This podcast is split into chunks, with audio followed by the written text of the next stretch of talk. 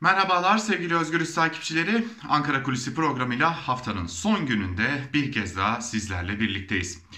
Tabi bu haftanın esas gündemi orman yangınlarıydı. Başta Ege ve Akdeniz olmak üzere yine ülkenin doğusundan batısına kadar birçok noktada hakim olan orman yangınları hem can kayıplarına neden oldu hem büyük tahribata neden oldu ve tabii ki bundan sonra bu yaralar nasıl sarılacak? Doğanın e, bu büyük tahribatın üstesinden nasıl gelinecek?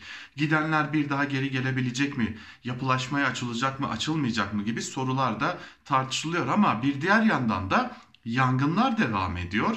Yangın hem sosyal anlamda devam ediyor hem gerçekten fiziki anlamda devam ediyor. Şimdi bu haftanın başından beri üzerinde durduğumuz çok önemli bir konu vardı. O konu da şuydu çok ciddi bir şekilde provokasyon yapmak isteyen bir güruh var ve bu güruh belli başlı klikler tarafından yönlendiriliyor, yönetiliyor demiştik. Şimdi geçtiğimiz gün e, gazeteci Metin Yoksu aslında bu durumu tam anlamıyla kayıt altına aldı. E, ve e, aslında bu kayıt altına alma sürecinin e, öncesinde ve sonrasında da artık ciddi ciddi bazı duyumlar gelmeye başladı. Neydi bu ihtimal? Önce e, buraya e, bakalım. E, şunu söylemekte fayda var öncelikle. E, ilk günden bu yana söylüyoruz. Belli başlı yerlerde belli başlı insanlar e, silahlarla yol kesiyorlar, araçları durduruyorlar. Neye dayanarak yaptıklarını ya da hangi bilgiye baktıklarını ki aslında biliyoruz e, bilmeden kimlik kontrolü yapıyorlar. Ve bu kimlik kontrolüne göre de burada istemedikleri tırnak içerisinde istemedikleri bir sonuç elde edilince de ne yapacaklar sorusunun da bir yanıtı yok aslında. E, bir yanıtı var aslında. Bu yanıt şu. Linç edecekler. Çünkü belli başlı ilçelerden e, linç görüntüleri de gelmeye başladı. Araçlar durduruluyor. İçerisindekiler, araçların içindekiler linç ediliyor. Araçlar parçalanıyor. E, tehditler savruluyor. İnsanlar canlarını adeta zor kurtarıyorlar. Peki niye bu yönteme başvuruluyor? Biz ilk başlarda aslında belki de hatalı bir tahlil yaptık e, ya da hatalı duyumlar e, aktardık. Şu İnsanlar e, kendilerine görev addediyorlar bir otorite boşluğu var gibi bir çıkarım acaba olabilir mi sorusu vardı ancak Artık adım adım netleşiyor ki ortada böylesi bir durum söz konusu değil. Birileri tarafından pohpohlanıyor bu insanlar ve hadi yapabilirsiniz noktasına da getiriliyorlar. Bakın çok ilginç bir şey söyleyelim. Yangının başladığı İlk günlerde çok ciddi bir bilgi akışı söz konusuydu yangın bölgelerinden. Özellikle hem gönüllüler üzerinden hem de gazeteciler üzerinden yoğun bir görüntü, yoğun bir bilgi akışı söz konusuydu ve bu bilgi akışları bizi aynı zamanda yalanla mücadeleyi de sevk ediyordu ve bununla mücadeleyi de kolaylaştırıyordu. Ama özellikle son 2 ya da 3 gündür bölgeden bilgi akışı giderek kısıtlanmaya başlandı. Ve yavaş yavaş bilgiler daha seyrek hale gelmeye başladı.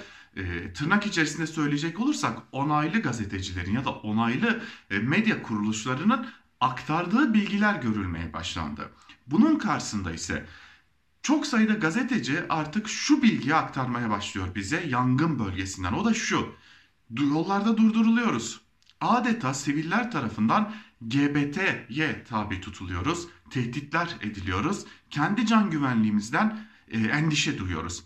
Hatta şunu söyleyelim bazı gazeteciler bölgeden ayrıldı. Yangın bölgesinden ayrılmak zorunda kaldılar. Zira kendi güvenliklerinden endişe etmeye başladılar.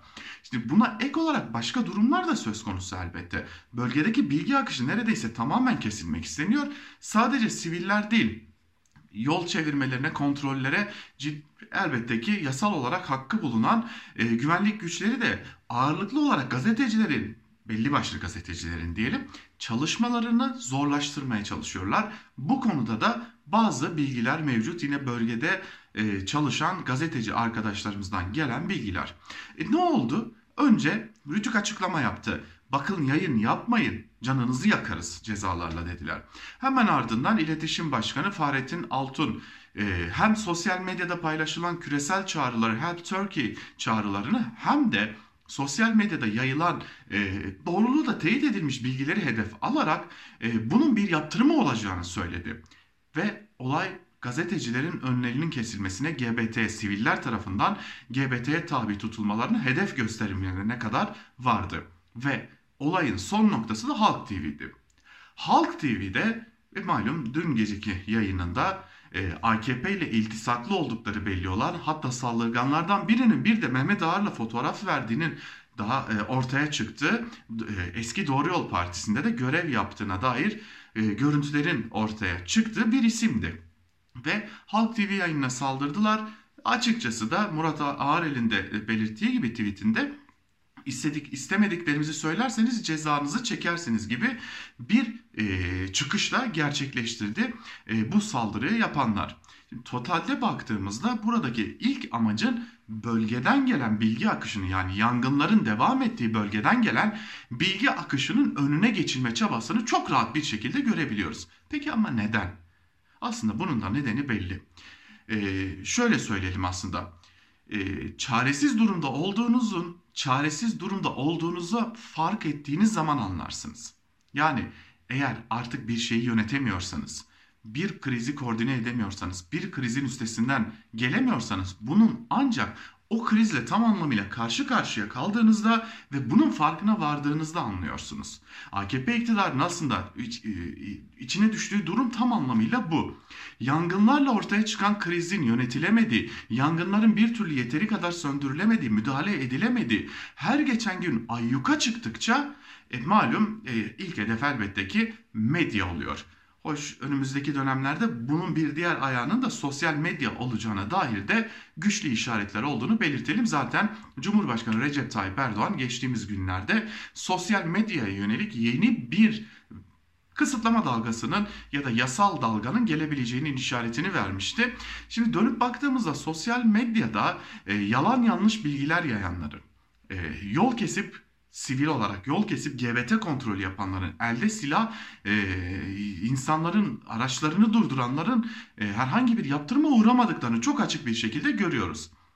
Eğer burada bir otorite boşluğu yoksa bu göz yumma demektir. Ve bu göz yumma halinin doğurabileceği bazı sonuçlar, olumsuz sonuçlar var ki anladığımız kadarıyla da e, iktidar bunları da göze almış gibi görünüyor. Öte yandan sosyal medyada yangın döneminde yayılan yanlış bilgiler için tek bir açıklama dahi yapılmaması da bize önümüzdeki dönemde sosyal medyaya ilişkin yeni düzenlemelere gerekçe oluşturabileceği de akıllara gelmiyor değil. Tabi başlarda e, kundakçılık gibi bir takım iddialar söz konusuydu.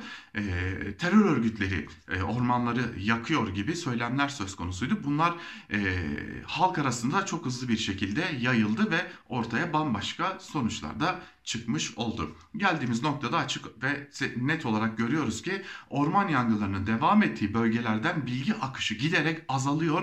Zira bölgedeki özellikle tırnak içerisinde söyleyelim yine istenmeyen haberleri yapan meslektaşlarımızın çalışması giderek zorlaşıyor. Hatta yangın bölgesinde çalışması imkansız hale geldiği için o bölgeyi terk etmek durumunda kalan gazeteciler de bulunuyor. Öte yandan orman yangınları devam ederken Ankara iktidar özellikle kendi gündemini de uygulamaya devam ediyor. Somali ile ilgili dün de aktardığımız 2,5 milyon dolarla başlayıp 30 milyon dolara kadar uzanacak hibenin altında neler var diye araştırdığımızda aslında şunu çok rahatlıkla gördük. Al bayrakların Somali limanının bir biçimde e, yönetimini ele alması ve orayı oranın işletmesini almasıyla birlikte Somali'ye ardı ardına bu tarz hibelerin gittiğini de görüyoruz. Yani iktidar kendi takvimini de uygulamaya devam ediyor. Bu arada programı kapatırken belirtelim. Malum dün yayınlanan daha doğrusu bugün sabah karşı yayınlanan resmi gazeteyle Milli Eğitim Bakanı Ziya Selçuk aslında hepimizin bildiği anlamıyla istifa etti. Resmi gazetedeki tabire göre ise affını istedi ve bu af talebi kabul edildi. Şimdi Ziya Selçuk'un aslında yaklaşık bir hafta 10 gündür istifa ettiğini çok e, yakın bir şekilde biliyoruz. Ankara'da yaklaşık bir hafta 10 gündür Ziya Selçuk'un görevinin başında olmadığı, istifa ettiği ve bu görevden veya bu görevden ayrılmak istediği konuşuluyordu. Lakin bu istifa mektubunun verilmesine rağmen bu ayrılma süreci bekletildi. Tabii buna istifa diyebiliriz, görevden alma diyebiliriz. Önümüzdeki günlerde arka planı ortaya çıkacaktır. Ama hemen belirtelim ki Ziya Selçuk aslında 10 gündür o görevde değildi ama 10 gündür Milli Eğitim Bakanlığı görevindeymiş gibi e, açıklamalar yapıyor, çeşitli e, yönlendirmeler e, yapıyordu. Oysa çok iyi biliyoruz ki o koltuk aslında bir hafta 10 gündür tabiri caizse boştu. E, devlet boşluk kabul etmez tabii ki bu bilinen bir tabirdir ama e, aslında boştu o koltuk ve bu arada e, özellikle yangınların devam etmesi ve büyümesiyle birlikte birazcık daha bekletildi bu af talebinin kabulü diyelim ama eninde sonunda e, bu e, değişiklik gerçekleştirilmiş oldu. Aslında bir yıldır Ziya Selçuk'un o görevden alınabileceği ya da istifa edebileceği konuşuluyordu. Ama belirtelim ki e, bu ne ilk olu- ne ilkti ne de son olacak bu kabinedeki üçüncü istifaydı.